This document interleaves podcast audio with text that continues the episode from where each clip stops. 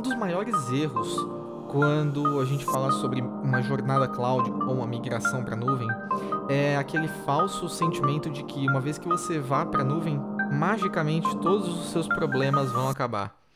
O que eu quero te mostrar hoje é que, na verdade, o seu trabalho só começou quando você for fazer a sua jornada para cloud.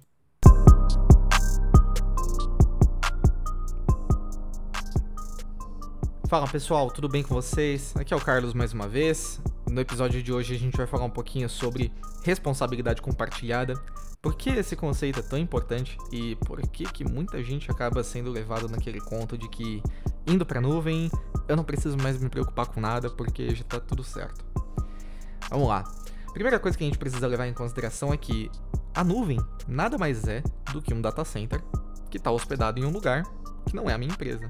Então, eu tenho que levar em consideração que, na verdade, é um ambiente físico de qualquer forma. Ele tem os seus problemas, ele tem a sua rotina de manutenção diária.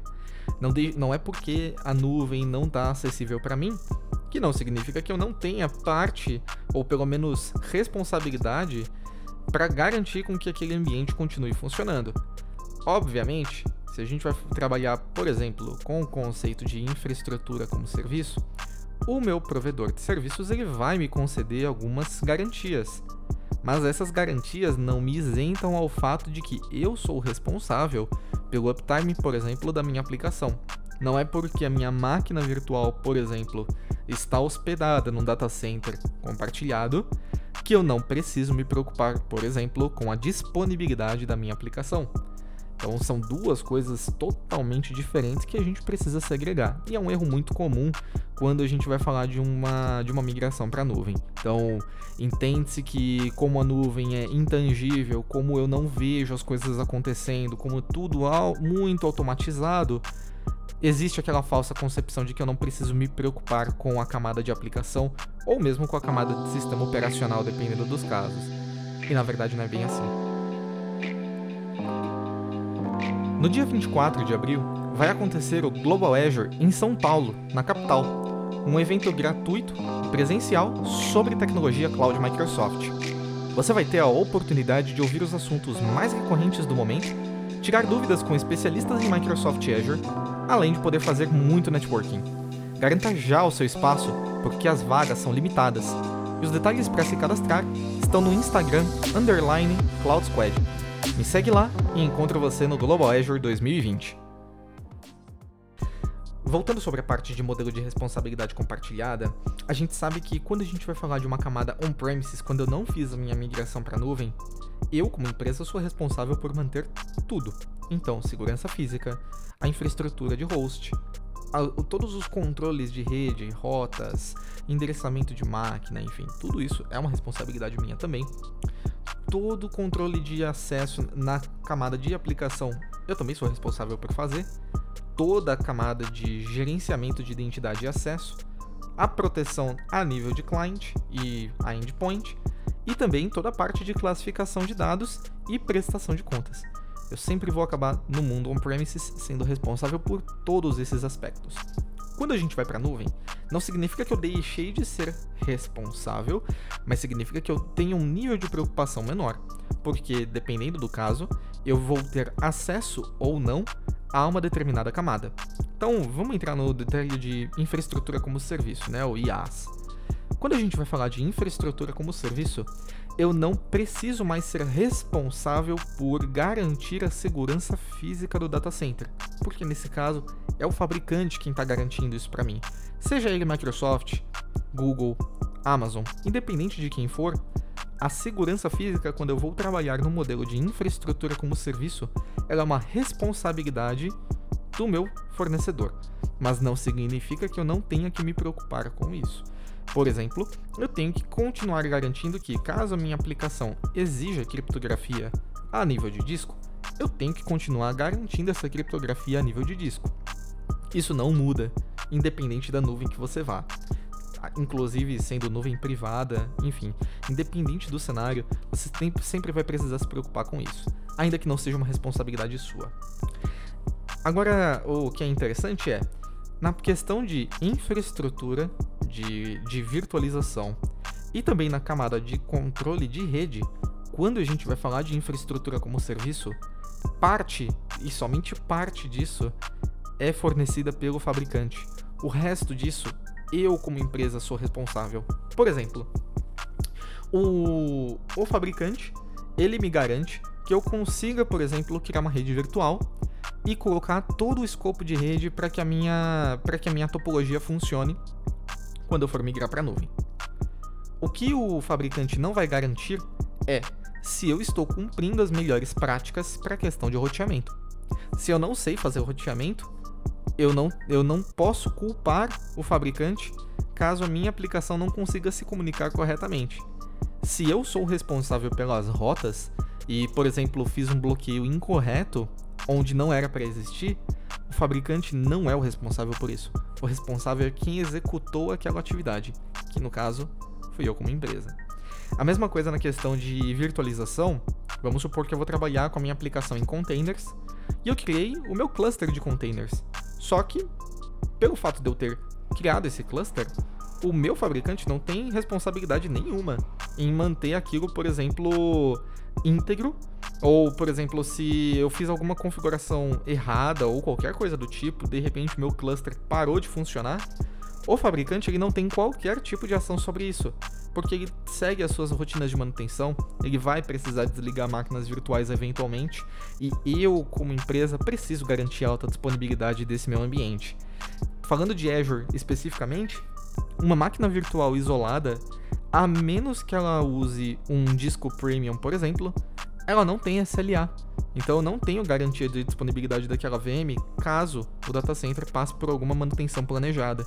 Vamos supor, eu tenho uma única máquina que eu instalei uma feature de, de controlador de domínio. Por ser um, uma, uma workload que não consome muita coisa de recurso da máquina, eu não coloquei ela num disco SSD, coloquei só num disco HD padrão. E de repente recebi o aviso de que eu vou passar por uma manutenção planejada no data center onde aquela máquina virtual está hospedada. Se nesse caso eu não correr para colocar um disco premium, aquela máquina vai parar e eu não vou ter como culpar o fabricante pela indisponibilidade daquela workload, porque existe toda essa responsabilidade compartilhada. Meu fabricante vai garantir o uptime das minhas aplicações, dada a sua política de SLA, eu tenho que garantir o SLA da minha aplicação ao lado de cliente. Então eu tenho que eu tenho que garantir que eu esteja também seguindo com as regras para que eu consiga ter a maior disponibilidade possível. No caso do Azure, se eu quiser ter uma alta disponibilidade de, domain, de serviço de controlador de domínio, ou vou ter duas VMs trabalhando com essa mesma função, e vou jogar essas máquinas num conjunto de disponibilidade, um availability set, um availability set ou eu vou trabalhar com o serviço gerenciado da Microsoft, que é o Azure Active Directory Domain Services. Eu tenho essas duas opções onde eu posso trabalhar e aí eu vou ter o, o nível aí de um nível maior de, de disponibilidade. A mesma coisa quando a gente está falando de identidade, de gerenciamento de identidade e acesso, que é uma plataforma que aí nesse caso é, é um nível um pouco mais acima. Se a gente estiver trabalhando no conceito de infraestrutura como serviço, eu, empresa, sou responsável por 100% disso, tanto na questão da criação desses acessos como manutenção e a segurança dele.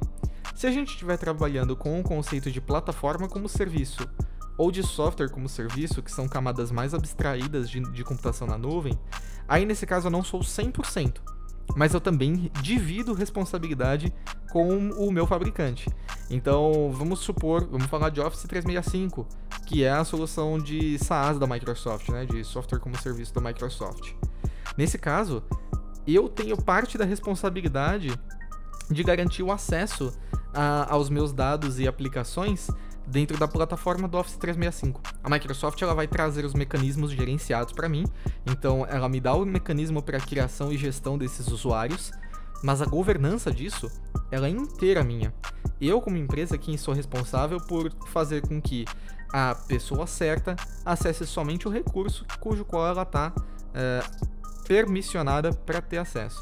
Então, tem toda uma questão que eu preciso realmente me preocupar, pelo menos em parte, com, com ações que precisam ser executadas, dada a estrutura que eu, que eu selecionei para poder trabalhar. Então, se eu vou trabalhar com infraestrutura como serviço, eu vou ter uma camada onde eu sou 100% responsável por fazer as coisas acontecerem. Tem parte que eu divido responsabilidade com o meu fabricante, tem parte que eu não vou precisar me preocupar em executar, porque aí nesse caso de execução é o meu próprio provedor de serviço que vai garantir isso para mim. E eu meramente vou ter que me preocupar com a questão de, por exemplo, disponibilidade, uma melhor arquitetura, esse tipo de coisa. A mesma coisa a gente vai ter para plataforma como serviço e software como serviço. Eu vou compartilhar com vocês no meu site um gráfico mostrando esse modelo de responsabilidade compartilhada. Isso é algo que é comum em todas as nuvens e eu espero que vocês gostem desse material. Ele é bastante rico, assim, é... ele é bem enxuto, mas ele traz aí uma visão bastante interessante sobre cada, uma, cada um desses modelos de responsabilidade compartilhada e onde eu preciso me preocupar 100%, onde eu vou me preocupar em parte do tempo, onde eu não vou precisar mais me preocupar com relação a, a que as coisas sejam que, que, a, que elas sejam executadas. É, um exemplo clássico, por exemplo, de onde eu não preciso me, abre aspas, preocupar com, por exemplo, o nível de rede, é quando eu vou falar de software como serviço e plataforma como serviço. Como nesses dois eu não tenho acesso à camada de sistema operacional, roteamento, rede, etc., nesse caso, o meu fabricante ele já está me garantindo que eu não vou precisar me preocupar com isso.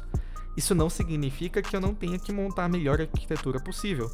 E se, por exemplo, de repente o data center ficar fora do ar por um tempo, por uma hora ou 30 minutos que seja. Se eu não tenho, por exemplo, uma estratégia de aplicação multi-região, os meus clientes, os meus usuários finais estão sendo impactados de toda forma, ainda que contratualmente eu tenha uma garantia do meu fabricante. Então, muito importante levar isso em consideração, muito importante ter isso em mente, é, porque isso é algo que precisa ser levado em pauta quando a gente vai falar de uma, de uma jornada cloud. Agora que você entendeu os conceitos sobre o modelo de responsabilidade compartilhada, como que você consegue garantir esse mesmo nível de entendimento com as aplicações que você tem hoje? Então, nesse caso, eu vou deixar um exercício para você, que é identificar então quais são os componentes que você tem hoje na camada de rede, compute, storage. É, entenda exatamente como que são os componentes hoje que formam a TI da sua empresa e tenta validar qual que seria o melhor approach para eles. Por exemplo, se eu estiver trabalhando com uma infraestrutura clássica, com máquinas virtuais ou com máquinas físicas mesmo, eu preciso ter uma preocupação aí para garantir roteamento entre essas máquinas, comunicação entre outros serviços que estão fora da empresa, esse tipo de coisa. Então, nesse caso, acho que é um primeiro ponto de partida para você entender aonde que você vai precisar se preocupar quando você for para uma nuvem pública. Então, se eu estiver falando, por exemplo, sobre integração de usuário com aplicações terceiras ou com aplicações que fazem parte, né, que foram desenvolvidas internamente. Então, nesse caso, a gente está falando de um gerenciamento de identidade e acesso. Qual seria a melhor solução para que você tenha ou menos responsabilidade ou que pelo menos seja de uma forma, de uma certa forma gerenciável para você poder trabalhar melhor. Qual que seria o melhor approach nisso? Falando sobre compute, para que exatamente está sendo usado o compute?